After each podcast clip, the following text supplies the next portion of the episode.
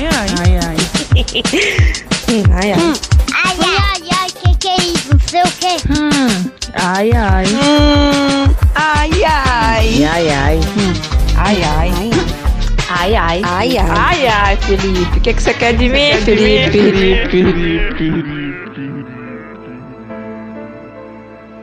Mitos que matam.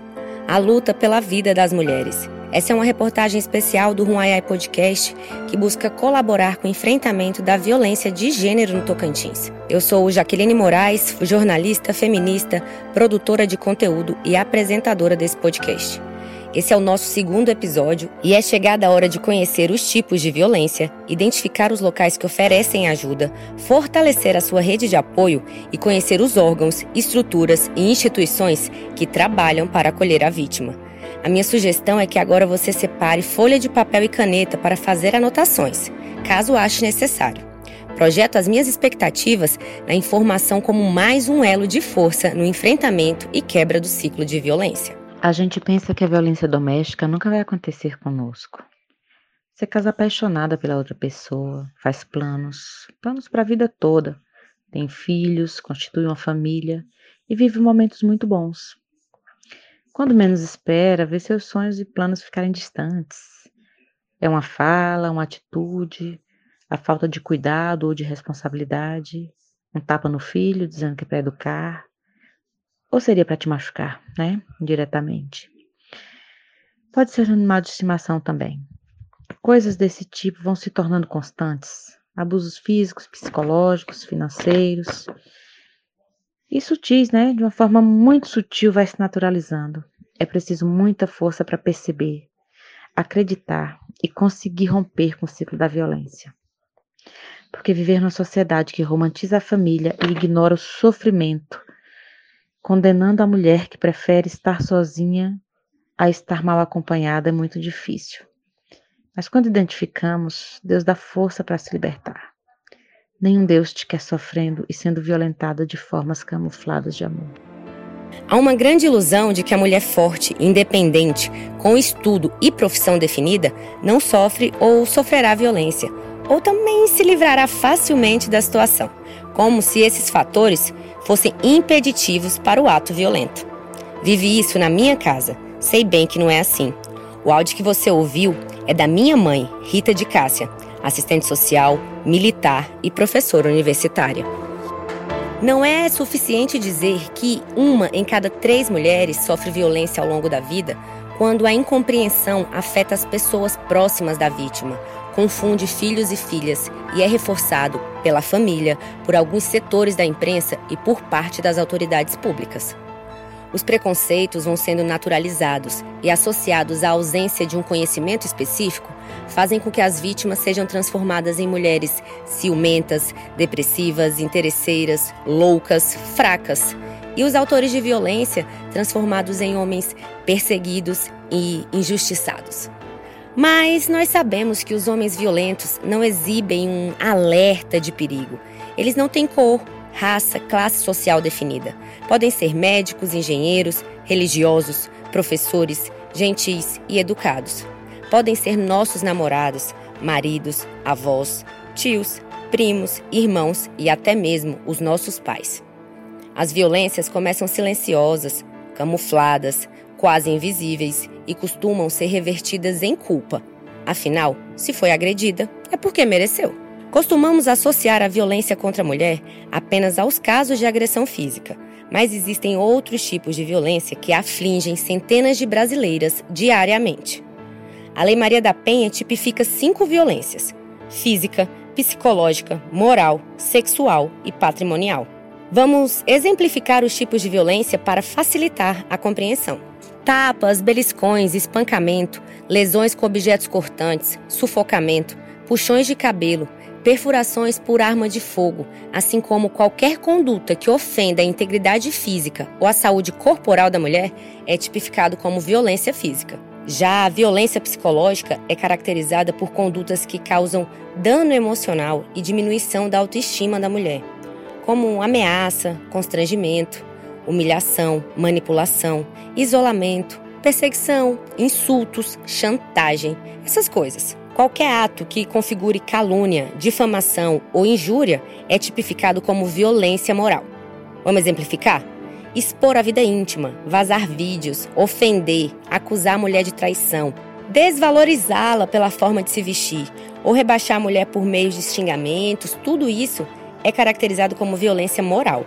A violência sexual é interpretada como qualquer conduta que constrange a mulher a presenciar, manter ou a participar de relação sexual que ela não deseje, seja mediante intimidação, ameaça, coação, uso da força.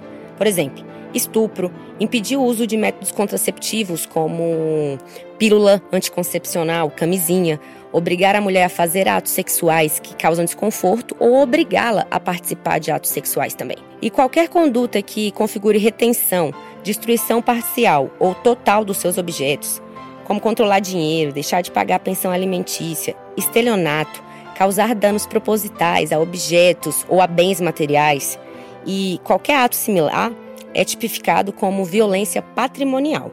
É importante conhecer os tipos de violência previstos em lei para que tanto vítimas como familiares e amigos possam identificar as agressões e procurar ajuda, denunciar os crimes e romper com o ciclo de violência.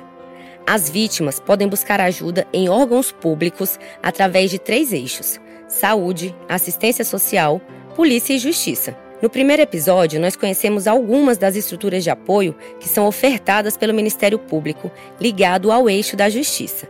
Agora, vamos conhecer outros locais aptos a oferecer ajuda.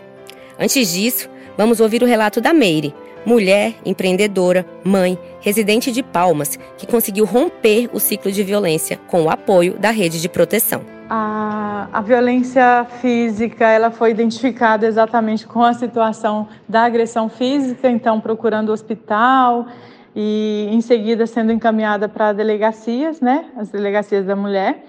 Então, foi identificado por conta do acontecido já, mas a violência psicológica foi mais lenta, mais dolorosa e também terminou praticamente quase envolvendo a violência física, como foi concluído o final desse relacionamento.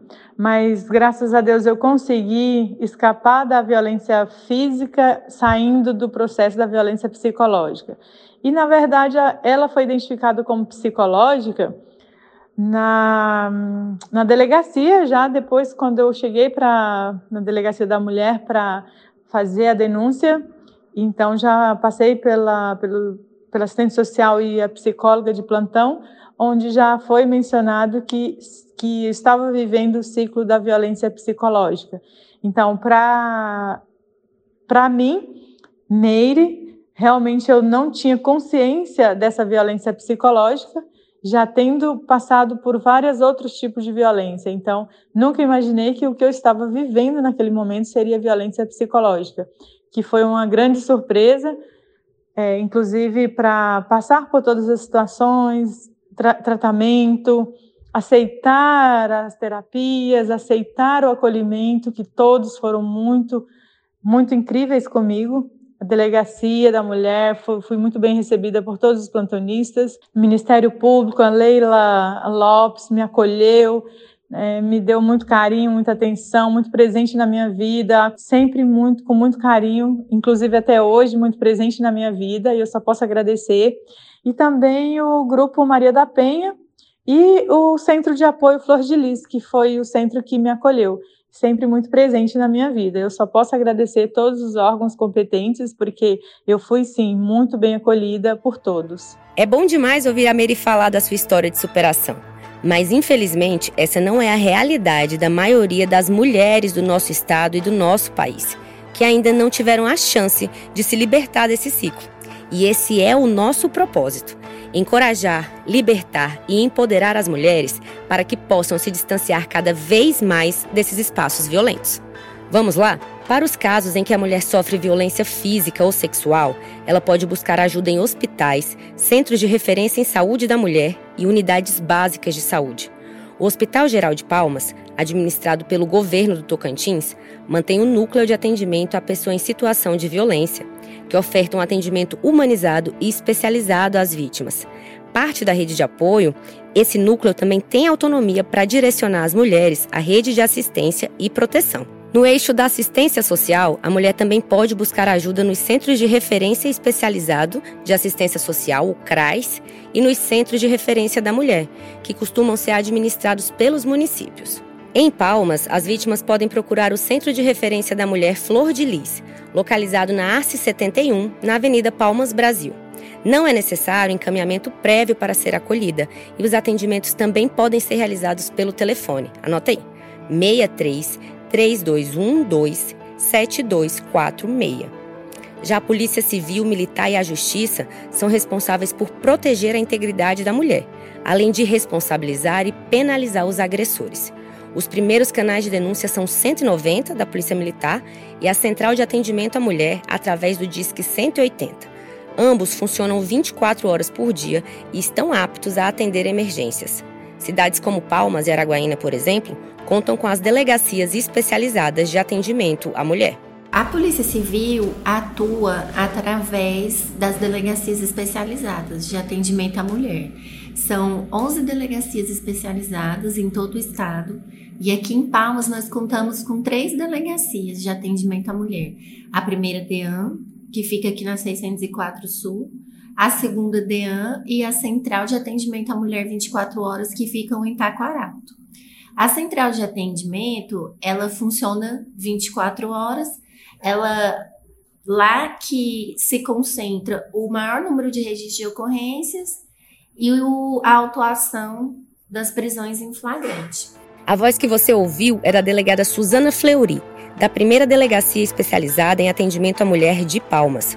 Conversei com a delegada na sede do órgão, na 604 Sul.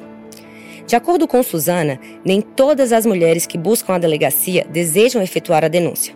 Mas nos casos de agressão com marcas visíveis, a lei obriga o registro da ocorrência. Não necessariamente ela é obrigada a fazer registro de ocorrência.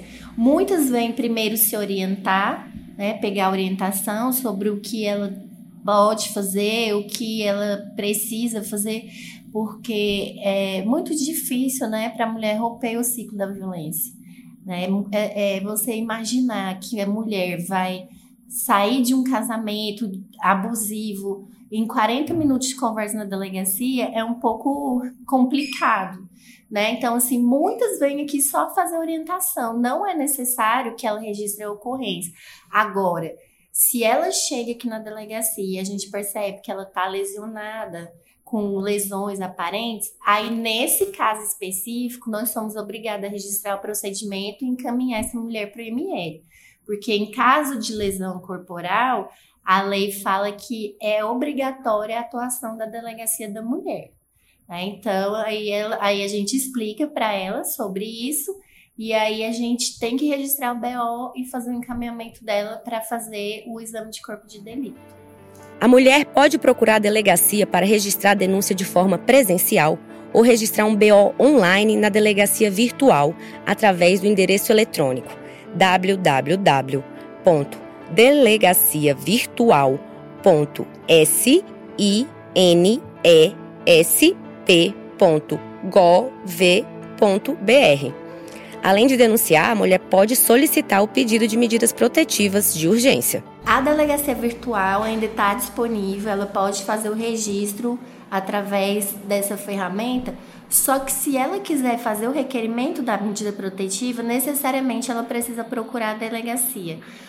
porque é, não está disponível lá o linkzinho que ela mesma já pode fazer o requerimento das medidas. Então, o que, que a gente faz? Assim que a gente recebe o BO virtual no nosso sistema eletrônico, eu já faço o despacho para a equipe já entrar em contato com essa mulher, para a gente já chamar ela aqui para fazer esse requerimento das medidas protetivas.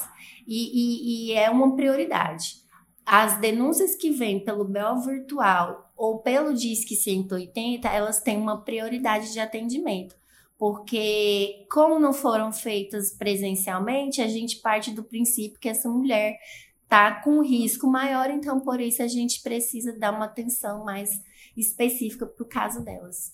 Aí aqui ela registra a ocorrência, e aí, dependendo da gravidade do caso, a gente faz o requerimento das medidas protetivas de urgência. a gente encaminha essas medidas para o Poder Judiciário e é o juiz da vara da violência que vai decidir se essa mulher é, vai ter direito a essas medidas protetivas ou não. Quando a mulher faz o requerimento das medidas, automaticamente ela já é inserida no programa da Patrulha Maria da Penha, né? Que assim, a, se a medida foi deferida, imediatamente ela já passa a ser acompanhada pelo serviço da patrulha. A Patrulha Maria da Penha foi criada no Tocantins pela Lei 3.560 e foi proposta pela deputada estadual Luana Ribeiro. Atualmente, a patrulha só funciona na capital Palmas e é coordenada pela capitã Flávia Roberta, da Polícia Militar, que explica pra gente como é realizado o trabalho da patrulha. A gente faz um acompanhamento e a fiscalização do cumprimento dessas medidas. Fazemos isso através de é, visitas preventivas à residência da, das nossas atendidas e também ao agressor, caso haja necessidade.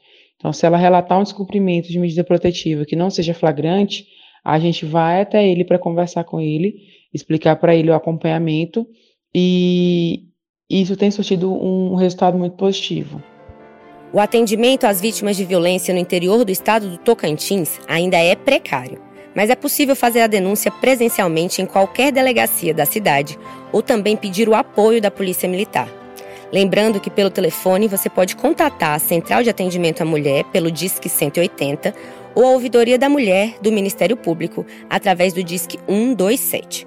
Também conversei com a delegada Sara Lilian, responsável pela terceira delegacia especializada da mulher em Araguaína.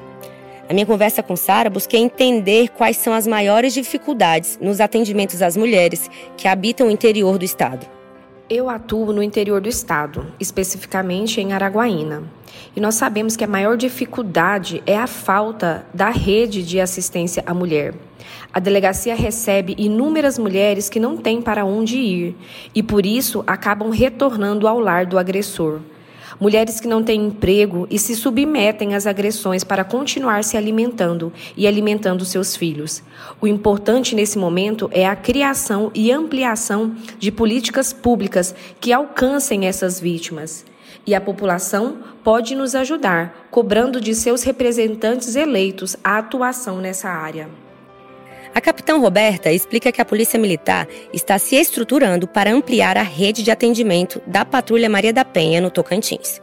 A Polícia Militar tem planos de, de implantar a Patrulha Maria da Penha no interior, mas isso vai, só vai acontecer após a formatura dos novos policiais militares e também a organização e planejamento institucional.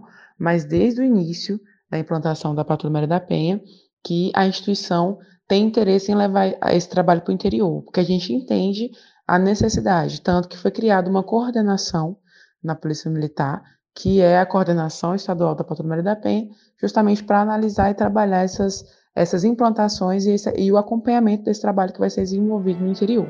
Também conversei com a deputada Luana Ribeiro, que tem sua atuação marcada pela defesa dos direitos da mulher. Ela reforçou que a luta pelo fim da violência deve ser uma responsabilidade de toda a sociedade. Olha, com certeza colaboram com a naturalização da violência. Eu, por exemplo, apresentei é, um projeto de lei onde as pessoas que moram em condomínio, elas têm a obrigação de denunciar em caso de violência doméstica, caso elas ouçam a violência doméstica. Esse negócio de briga de marido e mulher não se mete a colher. Uma coisa é uma discussão de marido e mulher, uma coisa é uma discussão de casal. Outra coisa é uma violência doméstica, outra coisa é uma agressão moral, é uma agressão intelectual e uma violência sexual, que são coisas extremamente diferentes. Então a gente não deve enfiar o bedelho na vida alheio, alheia. Eu acho que a gente tem que respeitar o espaço alheio, desde que não seja algo grave, porque a gente não pode fechar os olhos para uma pessoa que está sofrendo violência, que é vítima de violência, seja ela qual for.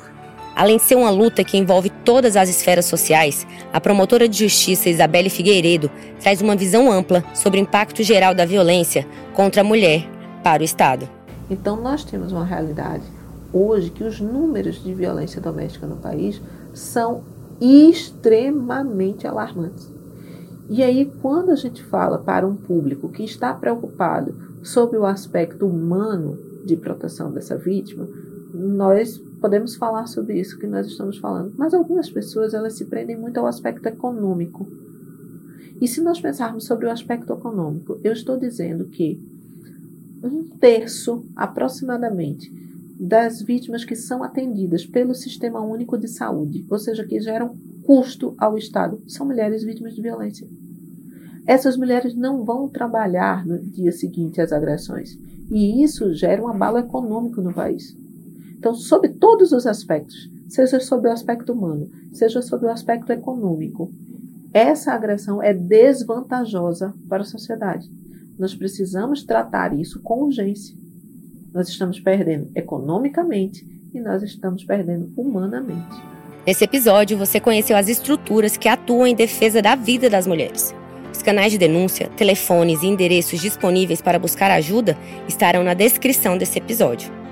E para manter distância dos principais mitos que cercam a violência contra a mulher, nós precisamos refletir, abrir os olhos para a realidade e entender que combater o machismo é uma missão de todos nós, homens e mulheres, cidadãos criados em conjunturas patriarcais que sonham em uma sociedade com igualdade de direitos entre os gêneros. Espero você no próximo episódio. Acredito que a educação é a chave da desmistificação. E não só a educação escolar, mas principalmente a familiar. É necessário ensinar que não é certo agredir uma mulher, ensinar que nós mulheres podemos e devemos denunciar. No próximo episódio, vamos conversar sobre os mitos que colaboram com a naturalização da violência e como alguns mecanismos atuam para desconstruir a cultura machista e patriarcal através da educação. Até mais!